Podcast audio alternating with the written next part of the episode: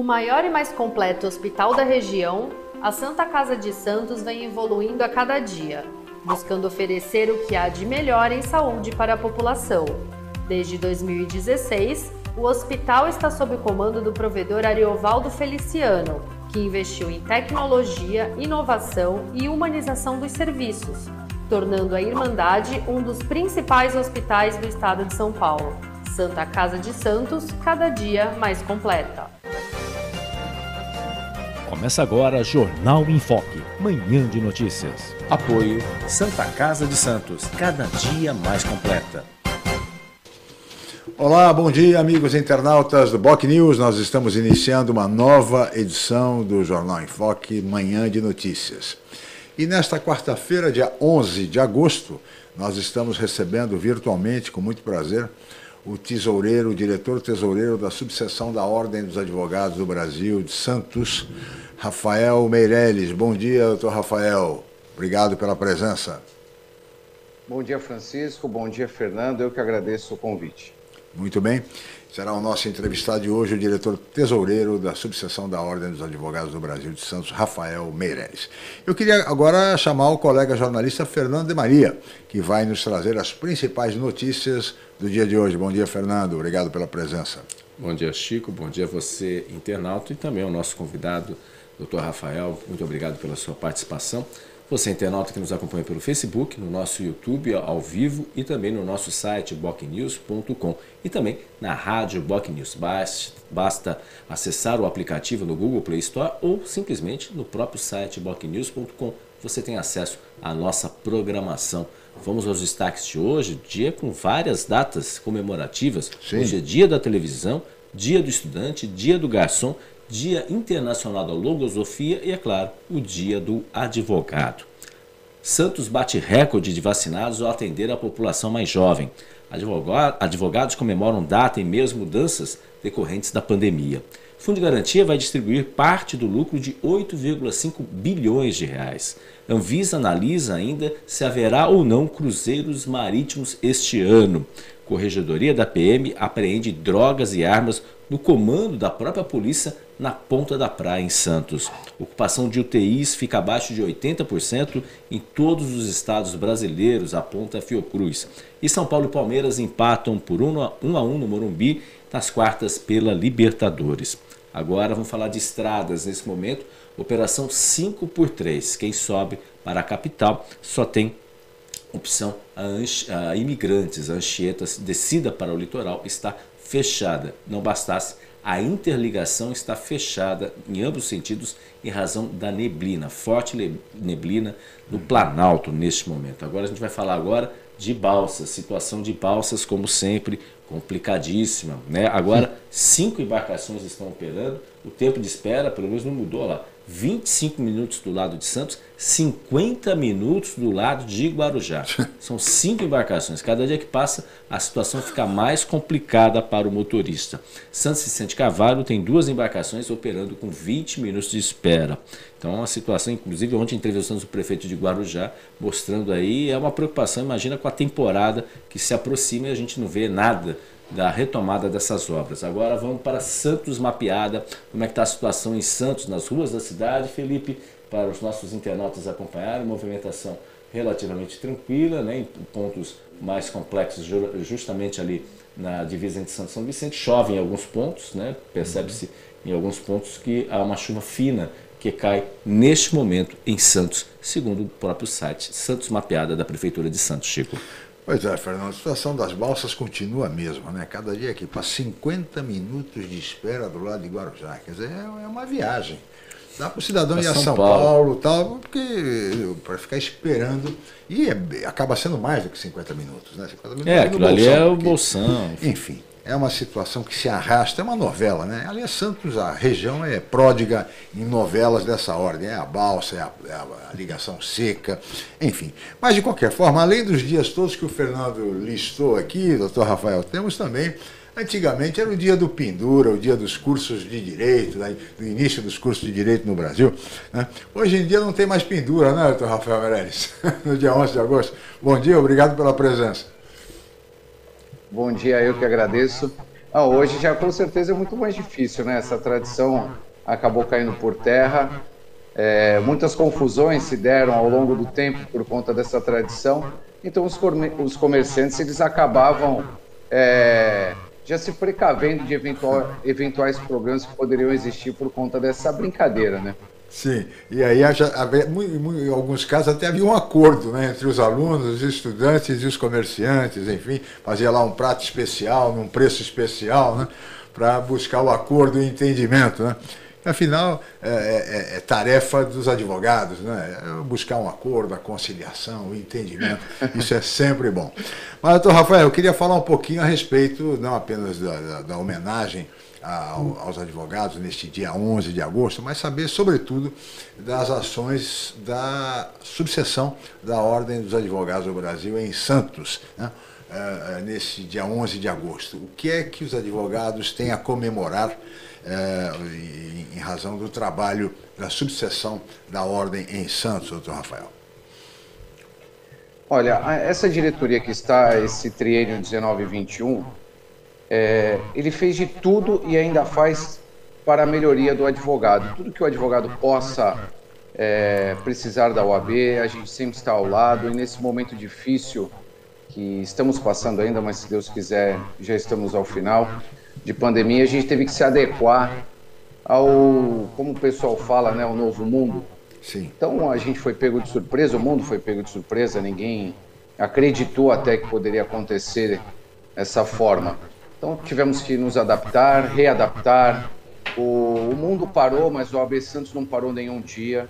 Nós, de forma online, de forma remota, levamos computador para casa de alguns funcionários para auxiliar, inclusive, nosso plano de saúde, que é administrado pela OAB de Santos. E, claro, o plano de saúde virou uma forma de auxílio, como se fosse uma bengala aos advogados, que nesse momento a gente é, essa diretoria decidiu que, por mais que as dificuldades financeiras que o advogado enfrentasse, a gente não faria nenhum tipo de exclusão e tentaria ao máximo todos os tipos de acordo. Sim. Justamente para garantir o mínimo de saúde ao advogado. E isso foi feito. É, como o tesoureiro acaba administrando essa parte e a diretoria, claro, com o auxílio da diretoria, a gente é, ficou muito satisfeito porque em nenhum momento a gente excluiu algum advogado do plano, ninguém ficou sem nenhum tipo de suporte Ótimo. nesse período todo. E claro que o fórum acabou sofrendo também com o lockdown e os advogados ficaram sem o, o os andamentos processuais, todas a, uhum. todos os andamentos e audiências paralisadas. Então nós também realizamos diversos acordos pro, para os advogados não perderem o seu plano de saúde. E, por outro lado, outras ações foram realizadas por conta da paralisação do fórum.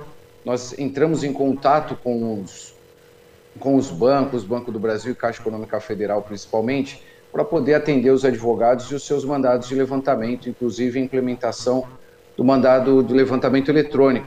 Sim. Então, dessa forma, a, o advogado pode enviar para nós, agora não, não é necessário, porque os fóruns já estão retomando de uma forma mais devagar, mas já estão retomando, não estão numa, na sua normalidade. Mas o OAB auxiliou em todos os momentos para o advogado poder receber os seus alimentos, né, seus honorários, seus depósitos claro. judiciais. Então, nós fazemos esse meio de campo, a gente ajudou todos os advogados, atendemos todos os advogados que precisou, precisaram, seja por telefone, seja via e-mail e seja por até os funcionários que estavam, de uma certa forma, de plantão. Uhum. É, realizamos diversas é, é, ações, inclusive expandimos o nosso, plan, o, nosso, o nosso convênio com as ambulâncias que a OAB mantém, inclusive para auxiliar, porque, claro, o sistema de saúde ficou completamente sobrecarregado e nós não queríamos que o advogado passasse algum tipo de apuro e implementamos e reforçamos o nosso convênio com as ambulâncias. Inclusive, houve uma troca nesse momento, um, um tempo atrás, da operadora que fornece esse tipo de atendimento pra, para as melhorias.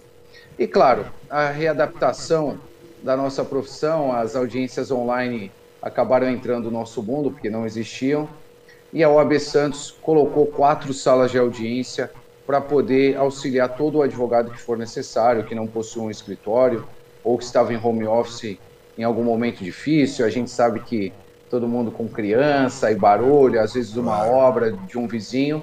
e a OAB montou quatro salas de audiência com toda a estrutura necessária, com câmeras, computadores, microfones, todo o suporte que o advogado precisa para exercer a sua profissão. É uma, uma, iniciativa muito importante porque, de fato, essa é uma nova realidade. Quer dizer, de repente, fomos todos nós é, surpreendidos é, por essa pandemia, enfim, e, e, temos que nos adaptar a essa vida remota, assim como estamos fazendo essa entrevista hoje. É um processo de adaptação e, e com a justiça não foi diferente. Né? Então, uma boa iniciativa essa da, da organização de salas especiais de audiências é, para os advogados aqui da nossa, da nossa subseção. Inclusive, é, não, não faz muito tempo, a, a Ordem promoveu uma missa é, na Catedral para todo, em memória de todos aqueles advogados, e foram muitos, né, doutor Rafael? Infelizmente, muitos advogados, muito associados da Ordem da Subseção, é, perderam a vida para o Covid, né? e por isso houve essa missa em memória de todos os advogados. Um, foram perdas muito significativas, não, doutor Rafael? Com certeza, inclusive, é, deixo aqui meu abraço a todas as famílias que obtiveram alguma perda e as salas de audiência receberam, da OAB, receberam uma, uma singela homenagem dessa diretoria, que cada sala recebeu o nome de algum advogado falecido por conta da Covid-19 uhum. e que representou, que exerceu algum cargo dentro da OAB de Santos. Uma das outras medidas que nós implementamos, justamente para as pessoas ficarem em casa, não precisarem é, sair para se locomover, foi a entrega de medicamentos através da nossa farmácia. Sim. Ela é de forma presencial, então nós implementamos o delivery, inclusive de forma, não sei se exclusiva, mas pioneira no estado de São Paulo e acredito que no Brasil, que foram as entregas dos medicamentos no domicílio do advogado. Inclusive está sendo feito até hoje, já que muitas pessoas ainda continuam é, uma forma mais home office, mais em casa. Então nós implementamos isso primeiro ao grupo de risco e depois para todos os advogados de Santos ou que obtêm o plano de saúde através do AB de Santos. Então as pessoas puderam de forma segura receberem seus medicamentos, seus produtos de higiene, como, fare, como fazemos até hoje. Uma muito boa iniciativa essa, até porque muitas pessoas eh, se recuperam do Covid, saem do hospital, têm alta, mas apresentam sequelas e muitas vezes tem que ficar em casa é, completando a, a, recuperação, porque em alguns casos isso também não é fácil. É, é bastante difícil esse processo de recuperação para aquelas pessoas que acabam que ficaram sequeladas por conta do Covid-19. Muito bem, doutor Rafael, mas também temos eleições este ano, não é, Fernando? Eleições na OAB, Sim, que são sempre muito disputadas, muito acirradas. Na última foram cinco candidatos, um número mais um pouco ia ter o mesmo número de candidatos à Prefeitura de Santos, viu? Uhum. que bateu o recorde na última, foram 16 candidatos.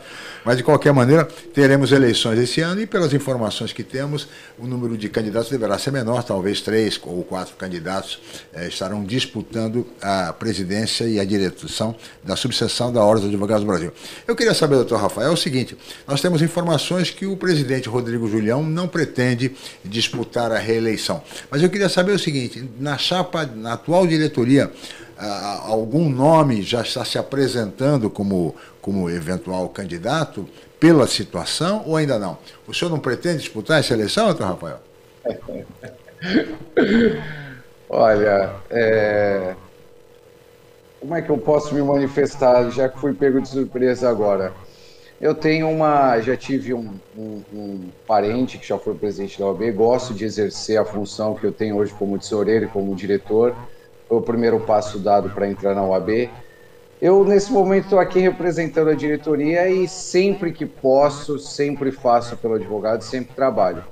Não descarto, mas nesse momento estou aqui representando só a diretoria da UAB. Eu sei que já surgem boatos, eu sei que as pessoas já estão falando alguns nomes, mas nesse momento só estou aqui como tesoureiro ainda não há nada definido, né? Até porque são pré-candidaturas, né? Sim, não, sim. não são candidaturas ainda.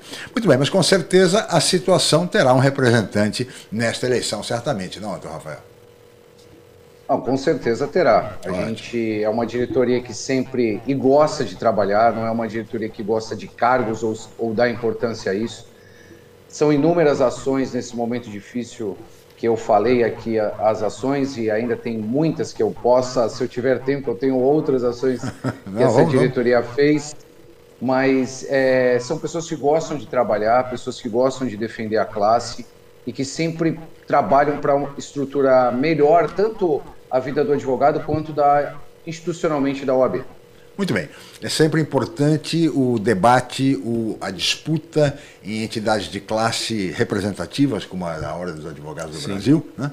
e as eleições, tanto no Conselho Federal, como no Conselho Estadual, como aqui em Santos também, sempre foram muito disputadas em alto nível, e é importante que disputem candidatos de oposição, candidatos da situação, enfim, para que do debate surja a, a, a, as melhores alternativas e os caminhos adequados para os advogados de Santos. Fernando de Maria. Doutor Paulo Eduardo Costa, Rafael Meirelles, representa como ninguém a classe advocatícia, excelentes esclarecimentos, o Paulo Eduardo Costa, sempre participando aí, presidente do Instituto Histórico e Geográfico de São Vicente, o Adalberto Alves também, é, uma mensagem que gosta muito, parabéns a todos os advogados pelo seu dia, em especial ao doutor aí presente, no caso do doutor Rafael aí. Bom cenário, em razão da pandemia, o que efetivamente, para o cotidiano, obviamente, da categoria, mas principalmente para o, o, as pessoas em si. Né? O que, que a pandemia, o senhor comentou que agora que o fórum começa, as atividades eh, presenciais estão sendo retomadas, ainda não de forma plena. Qual o prejuízo efetivamente para o, o cidadão que precisa dos serviços advocatícios, obviamente, e fica espera, uh, por exemplo, se antes ele esperava X tempo, agora, em razão da pandemia, esse tempo aumentou. Vocês têm uma, mais ou menos uma previsão? A ordem tem mais ou menos uma previsão? O que isso impacta diretamente no, no seu, no, nos clientes, efetivamente, no tempo para ter uma resposta, alguma coisa nesse sentido? Ou não houve qualquer alteração? Não, no início houve uma drástica alteração e, claro, para pior, porque quando vieram os lockdowns, ah, simplesmente pararam e não tínhamos o que fazer, não tínhamos de quem cobrar no sentido de, olha, tem que abrir o fórum, o funcionário tem que trabalhar. Não, não teria como fazer isso, porque no, nos primeiros momentos não haviam vacinas, então sempre preservamos e, e combatemos e ajudamos as pessoas. O primeiro princípio seria a vida. Seria, não, é a vida. Então, tanto do advogado quanto dos funcionários também. O, o, prejuízo foi gigante, porque não, não tínhamos audiências, não tínhamos andamentos, não tínhamos nada. Simplesmente fechamos as portas os escritórios fecharam as portas, o fórum fechou a porta, acho que o mundo fechou as portas. Então, na verdade, o tribunal, os tribunais tiveram que se readequar, colocar plataformas é, digitais para poderem fazer as audiências. Naquele momento, o prejuízo era gigante e, claro, a classe, de uma certa forma, bateu desespero, como também acredito aos funcionários por não poderem trabalhar, poderem dar andamento. For, foi aí que a OAB através dessa diretoria e de muitas pessoas que trabalham conosco, desse grupo que está com a gente, e com através de ideias e, e trabalho. Alô, oi, estamos, perdemos a conexão, Felipe. Oi. Já está voltando. Voltou, voltou. Prossiga, por favor. Voltou. Desculpa. E esse grupo, com, uma, com certas iniciativas e muito trabalho, a gente foi é, dando ideias e também fazendo ações para que o fórum fosse retomando de uma forma remota. Funcionários trabalhando em home office, os advogados trabalhando de home office e os tribunais começaram a colocar as plataformas para realizarem audiências. E é claro, houve uma colaboração de todos, tanto dos funcionários quanto dos magistrados, dos, do Ministério Público e dos advogados para a realização dessas audiências. Os primeiros atos que, que começaram a se fazer foi justamente é, o home office e os processos mais críticos, que seriam de levantamento de depósitos, é, do, dos valores que já haviam nos processos, ou até valores que ainda estavam sendo discutidos, mas o valor incontroverso que fosse liberado imediatamente. É, naquele momento houve realmente uma, uma parceria, né, digo, uma, uma empatia dos tribunais com os advogados e com os cidadãos para poder fazer esse levantamento de uma forma mais rápida. Depois, com a retomada, os processos começaram a se movimentar e hoje acredito eu, inclusive falo porque sou advogado e milito diariamente, os processos retomaram de uma forma até que mais rápida agora, até pela colaboração de todo o judiciário para tentar retirar esse atraso. Hoje, posso dizer que as coisas estão voltando à normalidade no seu andamento. Alguns processos prejudicados por conta de alguns atos presenciais, inclusive há um tempo atrás não estavam nem se realizando perícias ou entrevistas, mas nesse momento acredito que caminhamos para poder a sua normalidade, inclusive em alguns momentos eu acredito que o judiciário hoje está até mais rápido dessa forma online do que antigamente. Pois é, aí está uma avaliação interessante essa da, da que a lentidão do judiciário sempre foi uma, uma crítica Sim. muito recorrente. Né? Uhum. E agora, com essa, essa, essas considerações do doutor Rafael Meirelles, de que está sendo um pouco mais rápido, acho que vem para ficar né? Essa nova realidade, essa nova também, né? tecnologia. Né? Então, isso vem para ficar e no sentido, tomara que a justiça se torne cada vez mais ágil. Doutor Rafael, peço a sua licença, nós vamos para um rápido intervalo e nós voltaremos em seguida com o Jornal em Foque Manhã de Notícias. Voltamos já. Estamos apresentando o Jornal em Foque, Manhã de Notícias.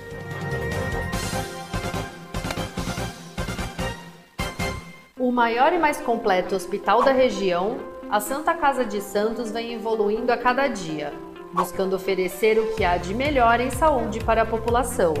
Desde 2016, o hospital está sob comando do provedor Ariovaldo Feliciano, que investiu em tecnologia, inovação e humanização dos serviços, tornando a Irmandade um dos principais hospitais do estado de São Paulo. Santa Casa de Santos, cada dia mais completa.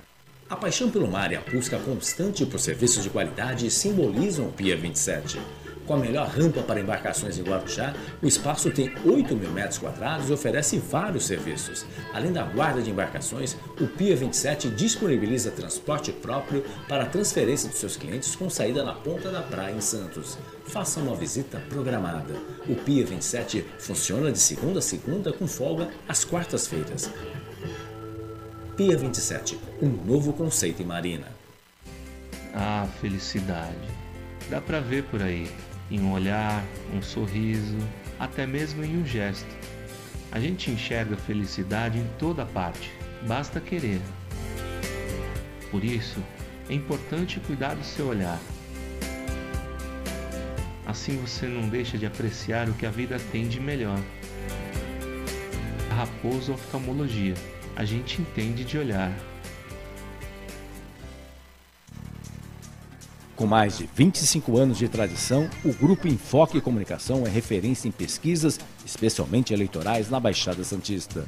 Os resultados obtidos após a abertura das urnas servem de referência para campanhas e análises da opinião do público junto aos governantes. E a Enfoque também realiza consultas para empresas, escolas e outros segmentos privados. Consulte a Enfoque Comunicação para fazer a sua pesquisa. Os resultados irão te surpreender. Ligue 13 3326 0509. Celso Vernizzi, que vai nos apresentar a previsão do tempo para hoje. Seja bem-vindo, Celso. E agora, Celso Vernizzi. O aumento do tempo. Olá, amiga, olá, amigo. O Veranico foi embora, hein? É, veio frio. Para quem tava com saudade, ele aí outra vez. Não é aquele friozão da última vez esse aí tem umidade e até dá uma sensação maior de frio, porque vem do mar a umidade da circulação da frente fria que saiu para o Oceano Atlântico e vai determinar hoje, amanhã e depois a infiltração marítima até a Serra do Mar. Por isso as praias sofrem mais, fica mais úmido, temperaturas não sobem no litoral, além dos 20, 22 graus, e à noite o vento frio, a umidade dão sensação maior de frio. Não é aquele friozão, mas precisa usar agasalho e pôr um cobertor também. As temperaturas no interior não dão bola para isso. Passam dos 30 graus fácil, fácil. E continua muito seco o interior, sem chuva, coisa ruim, hein? Tem cidade que não chove já há três meses. Situação de instabilidade longe de acontecer no interior, ao contrário do litoral e da capital, que podem ter chuva principalmente entre a tarde e a noite. Um abraço a todos! O aumento do tempo. Muito obrigado ao colega jornalista Celso Vernizzi, sempre muito preciso em todas as suas previsões. A exemplo de como era com seu pai, o saudoso Narciso Vernizzi, ambos homens do tempo. Uh, mas, doutor Rafael, eu queria falar um pouco agora neste bloco a respeito da situação nacional e, sobretudo, da chamada judicialização da política, o papel do STF hoje no Brasil em meio a essa crise institucional que vivemos, lamentavelmente, e, e perguntar objetivamente ao senhor: hoje, o Supremo Tribunal Federal é de fato uma corte constitucional exercendo seu papel é, como tal, ou é mais um superior, um tribunal político que julga questões políticas diante de tantos problemas que estamos enfrentando, doutor Rafael? O Supremo ele exerce bem a sua função constitucional, mas como todos os órgãos há alguns excessos, vamos dizer assim. Na verdade, hoje com a questão da internet, as pessoas opinam muito mais rápido, cada um tem uma opinião e muitas vezes não tem medo de dar sua opinião.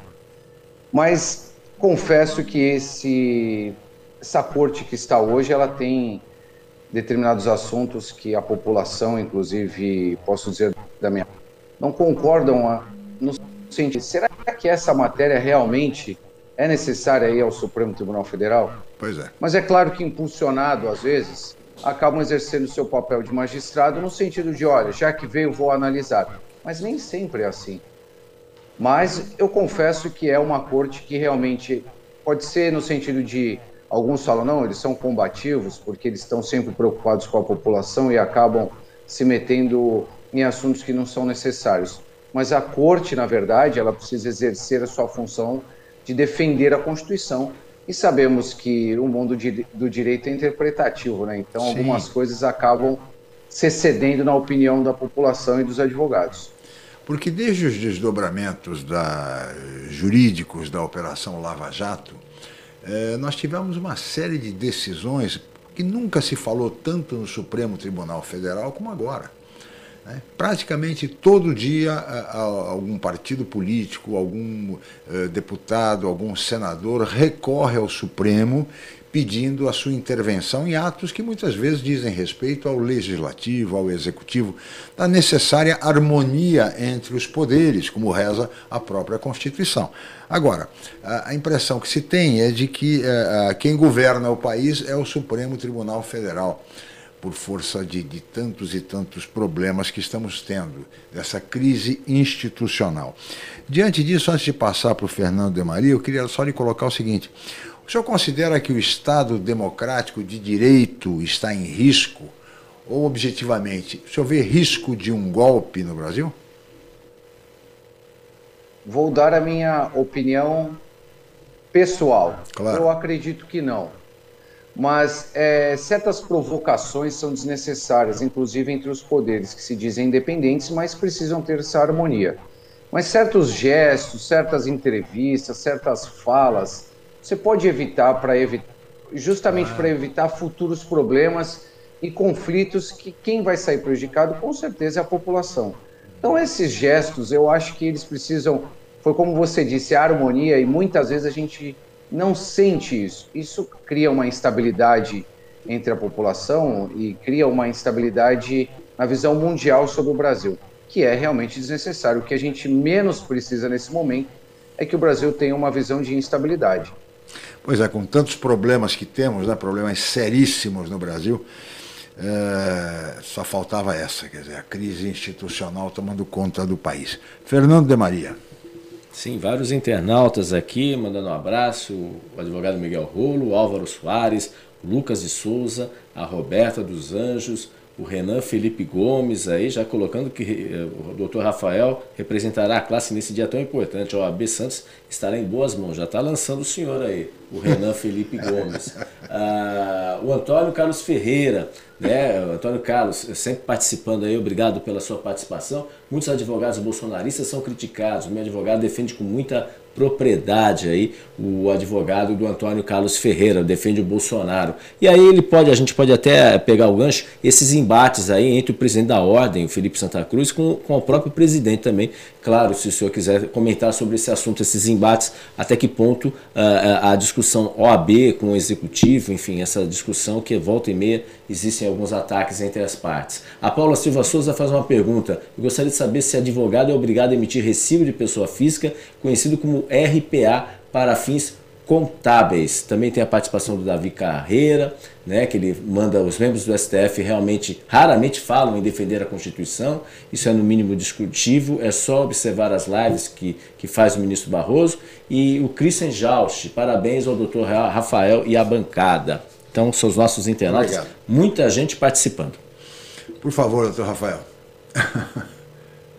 Primeiro, vou agradecer a presença dos advogados que foram mencionados alguns colegas combativos que eu sempre, agora não sempre, né, com o fórum de uma forma remota, mas que a gente sempre encontra trabalhando e lutando pelos seus clientes. Sobre a, a da OAB Federal e a questão dos advogados que, que foi mencionado. Como anteriormente, cada um acaba dando uma opinião e politizando tudo, e a internet, de uma certa forma, acaba motivando isso no sentido de cada um dar sua opinião e a democracia é isso. É sempre discussões é, políticas e outros diversos assuntos e algumas pessoas não aceitam a, a opinião contrária e acaba-se tendo um conflito, um confronto desnecessário. O que acontece com a AB Nacional é que ele demonstra a sua opinião, mas ele às vezes esquece que tem uma classe toda por trás e que não são poucos advogados no Brasil todo. Como a, a, inclusive a OAB Santos motivou, vou até pegar esse gancho, para ter eleições diretas ao Conselho é, Federal para quem nos representa aí em Brasília, o, o, presidente nacional, como nós uhum. falamos. Sim. E o que não acontece hoje, a OAB Santos, através do deputado federal é, Júnior Bozella, entrou com esse pedido para ter eleições nacionais. Por exemplo, todos os advogados do Brasil inteiro conseguir votar no nosso presidente nacional. Não é feito dessa forma, é, é, se alegam muitos custos, né? É, a logística seria muito difícil, são muitas subseções no Brasil inteiro. Mas é o que eu, eu repito, é, certos gestos, certas opiniões, inclusive, inclusive através de mídia, inclusive mídia social, são desnecessárias para a gente ter essa desestabilização política e nacional e populacional que não precisa ser feito nesse momento. Como o próprio Francisco citou, nós já temos tantos problemas, só faltava essa agora a gente querer passar uma imagem ruim do Brasil mais do que já passa. Uhum. Então, o que a gente menos precisa nesse momento são de conflitos entre entidades de classe e entre os poderes, né? E tem uma pergunta sobre um advogado, você quer que eu responda também? Claro, do recibo. É, do RPA para fins contábeis, né? Se a pessoa. É, na verdade. Pode falar, desculpa. desculpa, pode falar. Não, na verdade ela precisa se respaldar sobre o, o, recolhimento do seu imposto, né? Se ela recolher, se ela emitir a RPA, ela já tem que recolher imediatamente o seu imposto retido dependendo do valor. Isso é, é bom, né? Isso é, é, obrigatório no sentido da gente recolher nossos impostos para estar sempre em dia e dormir com a cabeça tranquila, mas alguns clientes exigem esse, uh, essa emissão do ARPA mesmo. Isso é válido, não há problema nenhum. O advogado pode emitir sem problema. Pode, ele é um, um profissional autônomo. Autônomo. Ele já retém o imposto dele e se for um advogado de pessoa jurídica, ele provavelmente vai emitir no final do mês os seus, suas notas que vão recolher os seus impostos integrais. Muito bem, e já tem é, um colega seu que já, já o lançou aí como pré-candidato, viu, doutor Rafael? Não é, Fernando? É, tá aqui o Renan eu... Felipe Gomes. O AB estará em boas mãos, segundo é. o Renan. Aqui, aí, olha, tá colocando. E olha, abrimos aqui, eu queria apoio. deixar claro que abrimos aqui espaço Sim, né, para todos. para todos os demais candidatos postulantes aí à subseção é, de Santos da Ordem dos Advogados do Brasil, para que também se manifestem quando é, lançarem, obviamente, as suas é, respectivas candidaturas, se é que vão fazê-lo. Mas o Davi Carreira também abordava um aspecto interessante, que é a questão do Supremo Tribunal Federal. É, antigamente, doutor Rafael, todo mundo dizia, se dizia no meio o seguinte, que os juízes falam nos autos. Hoje o que se vê mais é, é juiz falando na televisão, tá certo? É, é, o dia inteiro. As pessoas sabem mais o nome dos ministros do Supremo Tribunal Federal do que da seleção brasileira, tá certo? Antigamente era o contrário, você sabia a seleção de cor e não sabia o nome de ministro nenhum. Hoje é uma coisa impressionante. Como é que o senhor vê essa superexposição dos ministros da nossa mais alta corte, doutor Rafael?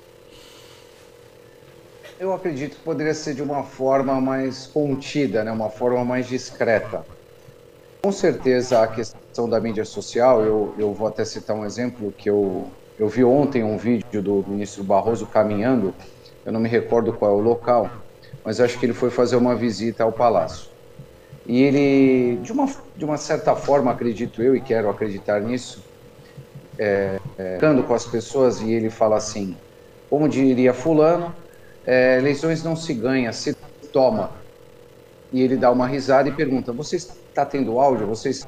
É claro que um, um, um presidente do TSE, um ministro do STF, não pode dar esse tipo de declaração. E, se ele quiser falar com amigos dele, que ninguém vai saber, é uma coisa, mas sabendo que em qualquer momento as pessoas estão filmando, estão emitindo suas opiniões, colocar nessa situação. Acredito que não tenha sido de forma maldosa, mas mais uma vez certas atitudes colocam isso é, num conflito desnecessário. Uhum. O que ocorre na questão de sobreposição exacerbada realmente gera essa exposição e gera o que a gente chama do efeito vidraça. Todo mundo Sim. vendo, todo mundo falando, comentando, acaba sofrendo ataques, claro, desnecessários, não estou compactando qualquer tipo de ataque, mas acaba se colocando nesse risco. Foi o que você falou. Antigamente a gente sabia a escalação da seleção brasileira e não eram os ministros. Claro, sabiam um outro, mas agora só se fala nisso.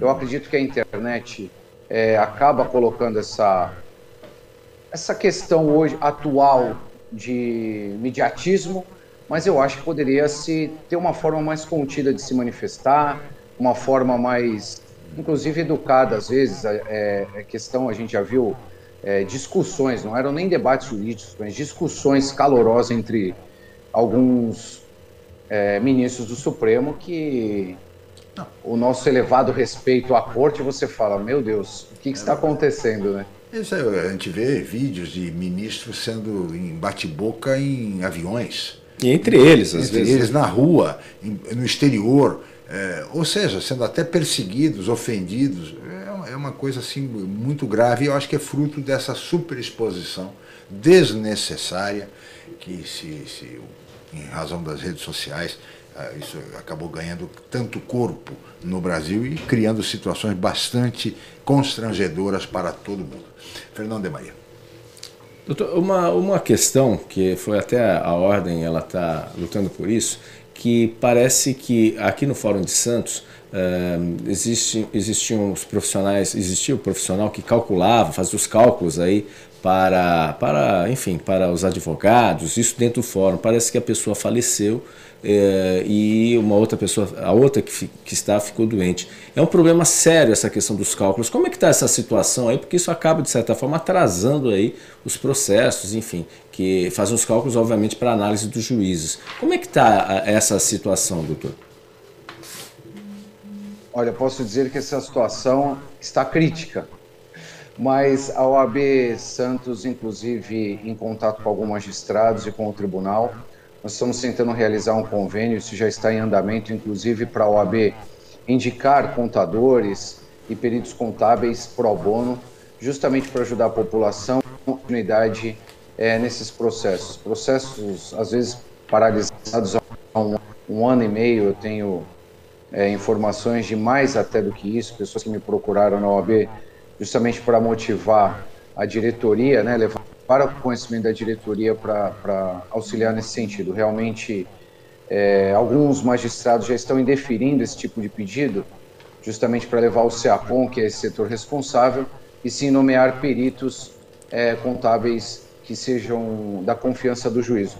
porém existem honorários periciais que às vezes são de elevado custo.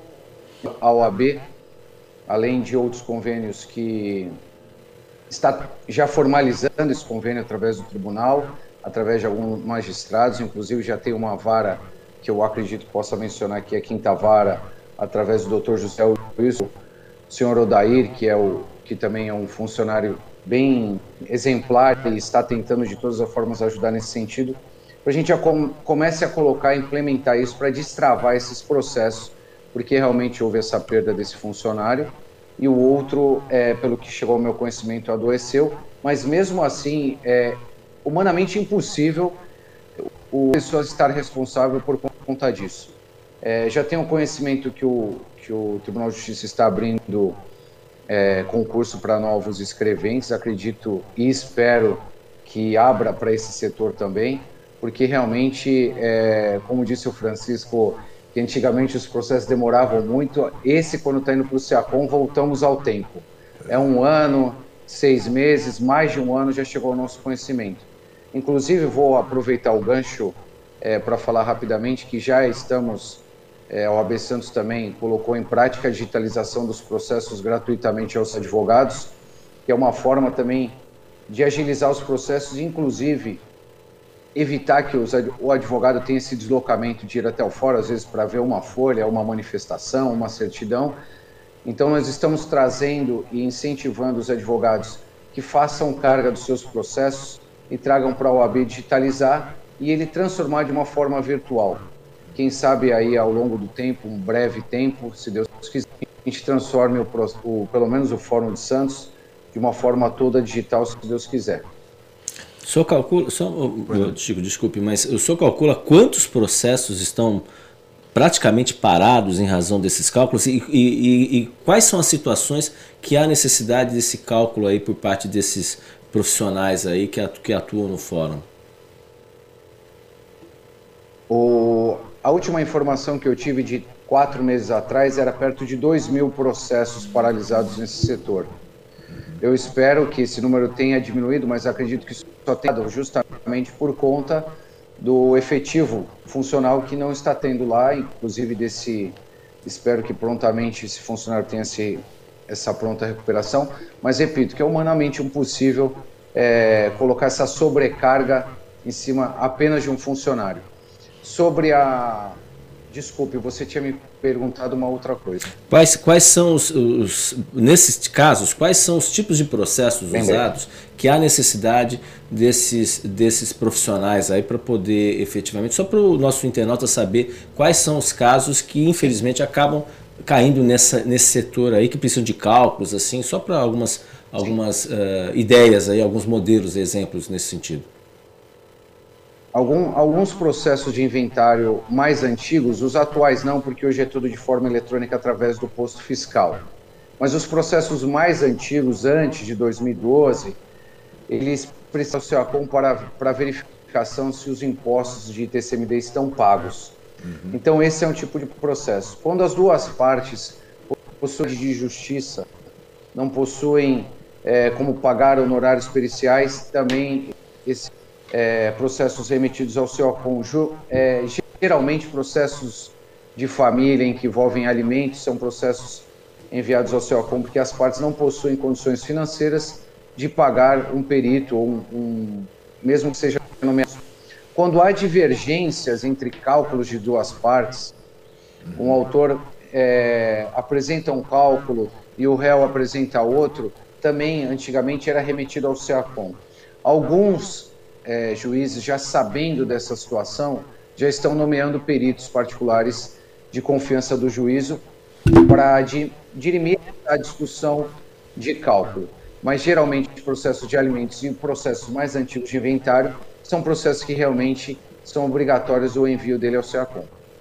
Processos urgentes e que por isso eh, cabe ao Tribunal de Justiça agir com presteza no sentido de promover o quanto antes esse concurso público, para que esses novos funcionários sejam nomeados o quanto antes e possamos rapidamente resolver essa situação, essa pendência, já que muitos casos envolve situação de eh, alimentos né? e, portanto, ou mesmo inventários que devem ser resolvidos o quanto antes. Doutor Rafael, eu peço a sua licença mais uma vez, nós vamos para mais um rápido intervalo e voltaremos em seguida com o Jornal em Foque Manhã de Notícias. Até já. Estamos apresentando o Jornal em Foque, Manhã de Notícias.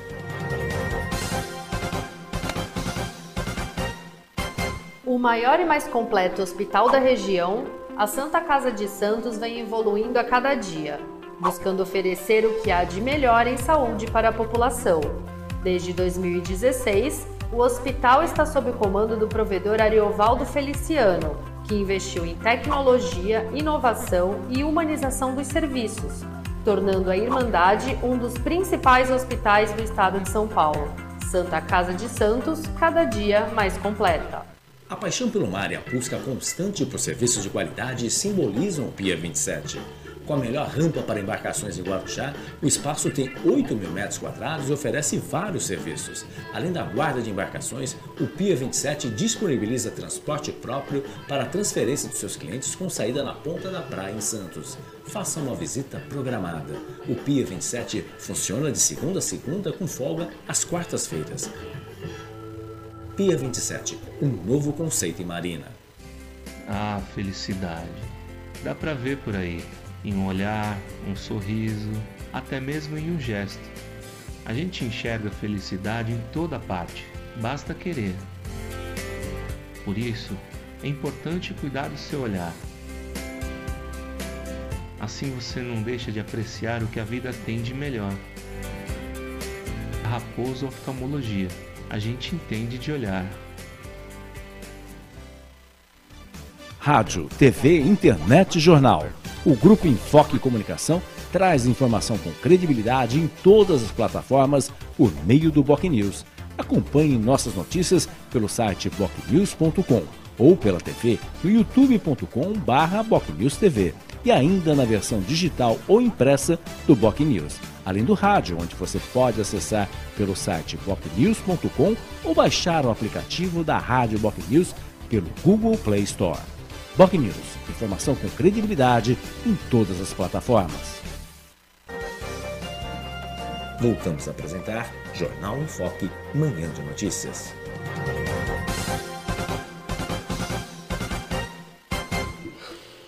Muito bem, estamos de volta com o Jornal em Foque, manhã de notícias desta quarta-feira, dia 11 de agosto, dia do advogado, dia do, do, do, início dos cursos de direito no Brasil, enfim. E por essa razão estamos entrevistando o diretor tesoureiro da subseção da Ordem dos Advogados do Brasil de Santos, Rafael Meirelles. Eu queria, neste último bloco agora do programa, do Rafael, como o senhor vê, passa muito rápido, hum.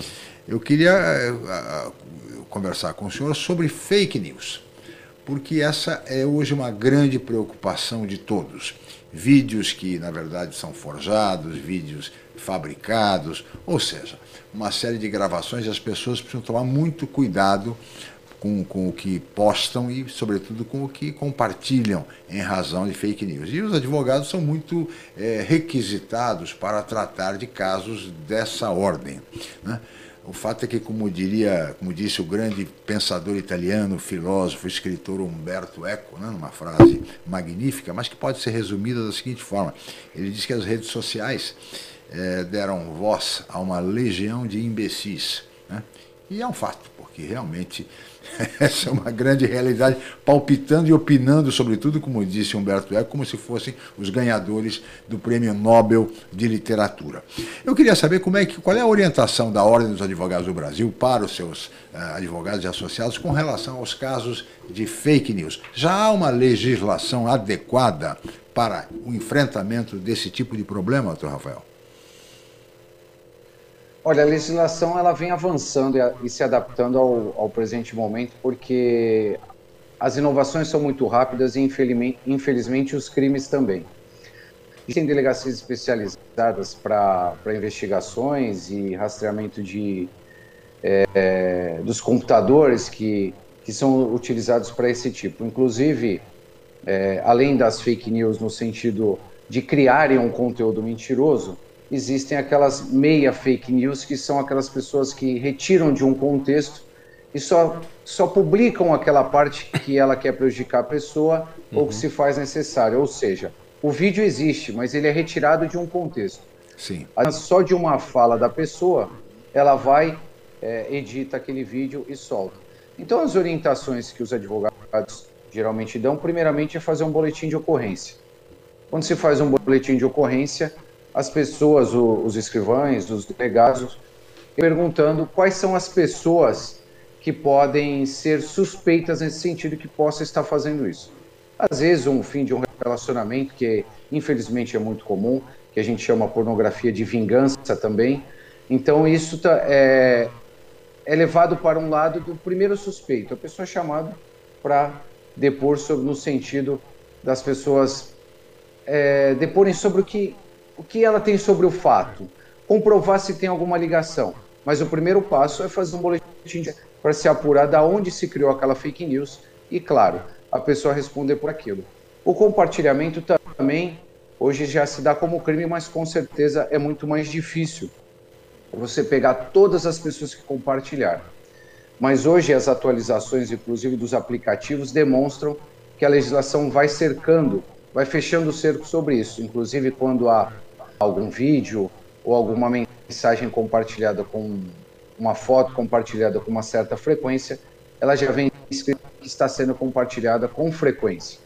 Então, cada vez mais os aplicativos, a, a vai avançando, mas é claro, a tecnologia ela é muito mais rápida do que o avanço da, das leis. Até pelo nosso sistema é, legislativo em criar uma nova lei, e infelizmente, como a gente está falando da politização, o conchavo dali, o conchavo daqui, tem que passar e corta e edita a lei, o projeto de lei, e isso dificulta tudo, dificulta muito para a gente ter uma legislação mais rápida e mais precisa sobre o assunto.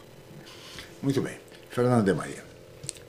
Duas questões talvez seja, sejam importantes. A gente, obviamente, ainda vivencia a pandemia, mas há um, uma perspectiva bem melhor do que, por exemplo, há um ano atrás, dentro desse cenário. E, obviamente, que nem o senhor comentou, a OAB fez, a OAB Santos, enfim, fez uh, algumas adaptações. A gente percebe aí que desse intervalo, muitos profissionais de várias áreas, inclusive advogados, acabaram aí optando aí de fechar os seus próprios escritórios, ou enfim, até pelos custos de manutenção.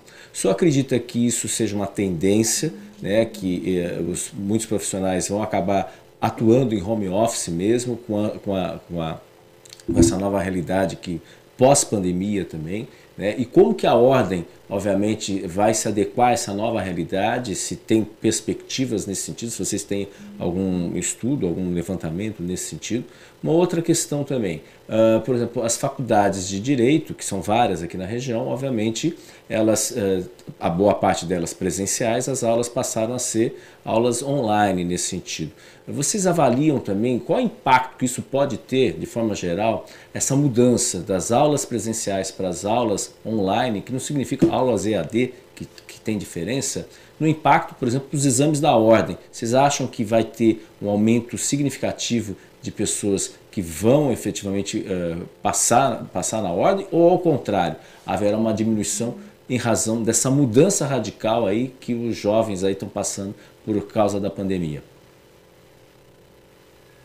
Nas home office, as pessoas que encerraram seus escritórios e acabam praticando a sua profissão nas suas próprias residências, eu acredito que muitas pessoas se adaptaram e gostaram dessa forma. Eu acredito que o jovem advogado ele já não é tão conservador quanto há tempos atrás no sentido do olha, precisa ter um escritório, precisa ter o seu lugar, se vestir assim, se comportar. É claro que o comportamento e educação, isso sempre vai existir. Mas eu acho que o jovem, a tendência dos mais jovens sejam que eles não tenham essa preocupação de ter um, escritório formalizado. Eu, o que a gente sempre preve a nossa classe e, o, e a OAB é são formar bons profissionais e não formar bons inscritos que sejam bonitos. Então, se o profissional com certeza é um, um profissional combativo, se ele é juridicamente falando juridicamente bom, ele vai agregar o seu conteúdo, seu conhecimento e seus clientes em qualquer local que ele esteja. Então, infelizmente, eu acho que alguns escritórios encerraram as atividades por conta financeira, espero que isso melhore, claro, mas eu acho que é uma tendência que algumas pessoas não retornarão a ter o seu escritório separado da sua residência. A questão a OAB estruturalmente, ela tem muitas coisas, é difícil a OAB se encolher.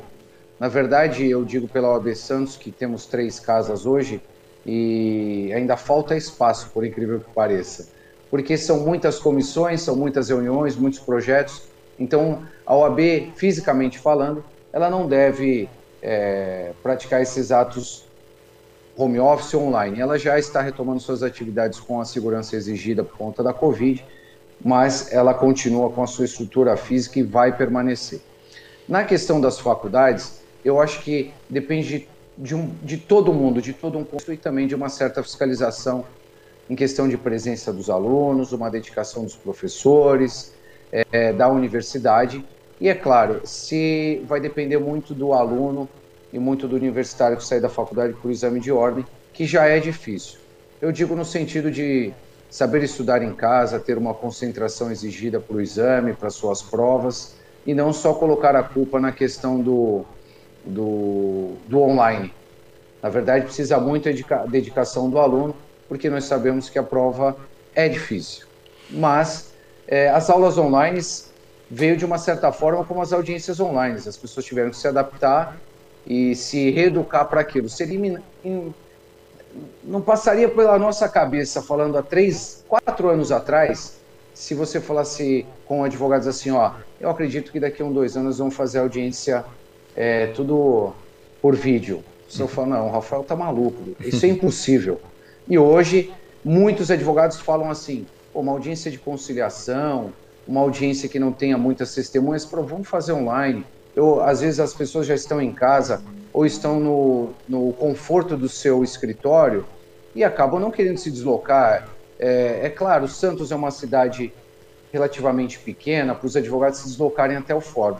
Mas imagine o advogado de Santos ter que fazer uma audiência em Campinas, ter que fazer uma audiência até em regiões perto, em Cubatão, para uma audiência de conciliação. Você perde um deslocamento e um gasto com o seu veículo e de 40 minutos para ter uma audiência de 6 minutos.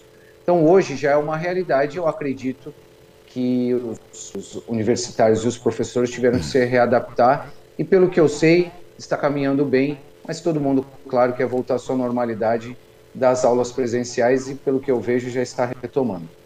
É, Rafael, nós já estamos aproximando do final do programa, mas eu gostaria de aproveitar o gancho deixado aqui pelo Fernando de Maria com relação aos exames da Ordem dos Advogados do Brasil, que, como o senhor mesmo disse, é um exame difícil. Nesse sentido, o senhor sabe qual é o índice de aprovação dos estudantes de direito, dos, dos bacharéis em direito, nos exames da Ordem? É satisfatório o índice de aprovação? Se a gente olhar pelo campo de números, ele não é satisfatório. Na verdade, ele tem uma variante dependendo do exame. É claro que tem exames mais difíceis e exames mais fáceis. Eu passei no exame de ordem há 15 anos atrás e a minha porcentagem de aprovação quando eu passei foi de 28%. Então, com, a, com o aumento das dificuldades, geralmente ficam abaixo de 50% as aprovações. Mas é claro que a gente torce para os profissionais, os universitários... Isso se deve a quê, doutor Rafael? Se deve a quê esse índice tão baixo? Porque afinal o estudante é, graduou-se após cinco anos nas faculdades. Se deve a quê? o ensino de direito, é, enfim, a, a que, que se deve esse, esse baixo índice de aprovação? Eu acho que tem dois fatores fundamentais. Pelo que eu, pelos profissionais que exercitam o magistério aqui na região, eu acho que as faculdades envolvidas é, estão de parabéns, são pessoas conhecidas, pessoas que gostam de dar aula, os profissionais, os advogados, os, os promotores, os juízes, quem seja, gostam de dar aula, se dedicam. Eu acho que são dois fatores importantes. Eu acho que com o aumento da quantidade da, das universidades, a OAB ela acabou aplicando uma prova mais rígida. E o outro fator é que hoje as provas, assim, um, uma consulta mais velada, ela não é tão ampla as consultas. É, digo de código, na hora da prova é, prática. Então isso também dificultou, porque querendo ou não, o advogado fazendo uma peça, ele consulta diversos mecanismos, né? E no, na hora da prova, não. E também eu acho que se leva em conta muito o nervosismo do candidato. Uhum. Eu coloco é uma palavra candidato, é que na verdade ele está candidato a ser advogado, né? A ser, é, porque na verdade ele não está concorrendo com ninguém. É, domingo agora teve um exame de ordem, eu estive presente lá, e você percebe que, inclusive, os fiscais hoje é, são rígidos na verificação dos materiais que podem ser consultados e claramente você percebe uma preocupação, um nervosismo que é natural do universitário. Então, acho que esses dois fatores fizeram a prova ficar cada vez mais difícil. Uhum. É, é, é, preocupante, porque é, recentemente também aquele exame do, do CRM, o CREMESP, uhum. medicina, é, 70% dos candidatos não souberam identificar um caso de infarto. Então, imagine o senhor, esses médicos no pronto-socorro recebendo alguém que está infartando e os médicos não conseguem, 70% deles não conseguiram identificar um caso de infarto. Mas então, diferente da ordem, né? Ele mesmo que não reconheça, ele acaba obtendo o, o registro, o registro e vai trabalhar na como médico. Entra, então na ordem ainda Mas ainda, viu, isso aí remete uma pergunta, puxa outra, viu, doutor Rafael? Claro. Eu queria saber o seguinte, é uma dúvida que me acomete já há muito tempo. Por que, que juízes, promotores e delegados de polícia não precisam fazer o exame da ordem dos advogados do Brasil? Na verdade, são órgãos independentes, né? A OAB tem essa prática é, justamente para. Porque, na verdade, ele sai bacharel em direito e agora, determinados concursos, você precisa ter aqueles dois, três anos de prática é, como advogado, é, prática jurídica como advogado, para você ingressar em outra carreira. Mas algumas não. Mas, na verdade, é, como é que eu vou me expressar? São segmentos diferentes. Talvez ele não precisa ter a prática jurídica como um advogado para, para ser um delegado. Como eu nunca tive, eu, eu sempre sonhei em ser advogado, então nunca pensei, nunca estudei para outra coisa. Então eu não sei como funciona a prática de um delegado de polícia, o que, que ele tem que fazer para chegar lá. Eu conheço por colegas, mas não deixa de ser um filtro é, jurídico você fazer o exame de ordem. Inclusive foi muito claro. debatido há algum tempo atrás acabar com o exame de ordem, que seria completamente inviável. Sim, sem dúvida. Eu acho que já que é, o aluno é, formou-se e tornou-se bacharel em direito, é, por que não fazer o exame da ordem para seguir uma carreira é, na magistratura, ou mesmo na, na, no Ministério Público, ou mesmo na academia de polícia? Né? Acho, não, não vejo muito. A explicação talvez seja o fato de que eles não vão advogar. Sim, não vão advogar num determinado momento, mas poderão fazê-lo ao final das suas carreiras.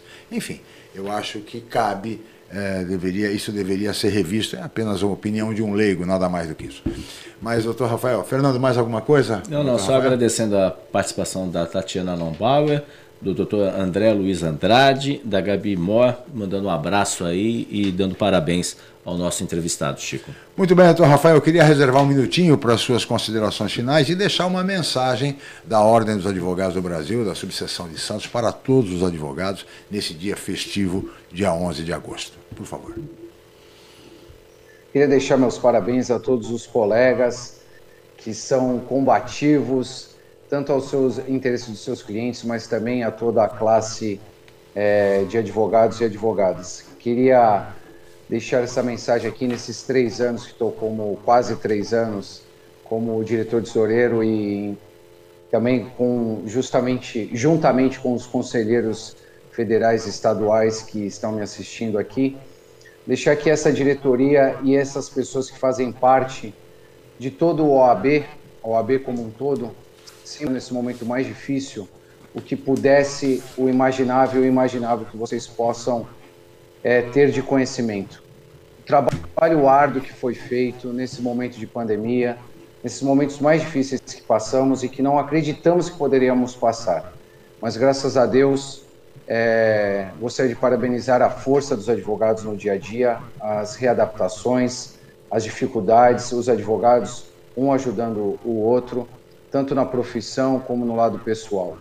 É, deixo aqui essa mensagem de apoio, inclusive que possam contar comigo e com toda essa diretoria, com conselheiros estaduais, no que precisarem, no que for necessário, inclusive não só fisicamente com a estrutura da OAB, mas tudo que envolve ela com acesso à justiça e sempre defendendo a democracia e os direitos do cidadão. Eu quero, por último, para finalizar, já que eu devo estar estourando meu um minuto de uhum. consideração, uhum. deixar aqui à disposição e dar os meus fraternos parabéns a todos os advogados combativos com essa brilhante profissão. Sou suspeito para falar porque sou um advogado que sempre pensei em ser advogado e sempre tive esse sonho. E vou dar as minhas considerações aqui em nome do Francisco e do Fernando, em parabéns ao Dia da Televisão, já que hoje também comemoramos essa data. Sim. É verdade. Muito obrigado doutor Rafael Meirelles, diretor tesoureiro da subseção da Ordem dos Advogados do Brasil de Santos, nosso entrevistado de hoje. Muito obrigado ao Fernando de Maria pela participação como sempre. Muito obrigado a toda a equipe técnica e especialmente os nossos agradecimentos a você, amigo internauta, pela atenção, pela participação, pela audiência. Amanhã nós estaremos de volta em mais uma edição do Jornal em Foque Manhã de Notícias. Mais uma vez, muito obrigado e até lá. O maior e mais completo hospital da região, a Santa Casa de Santos vem evoluindo a cada dia, buscando oferecer o que há de melhor em saúde para a população. Desde 2016, o hospital está sob o comando do provedor Ariovaldo Feliciano, que investiu em tecnologia, inovação e humanização dos serviços, tornando a Irmandade um dos principais hospitais do estado de São Paulo. Santa Casa de Santos, cada dia mais completa. Você conferiu Jornal em Foque, manhã de notícias. Apoio Santa Casa de Santos, cada dia mais completa.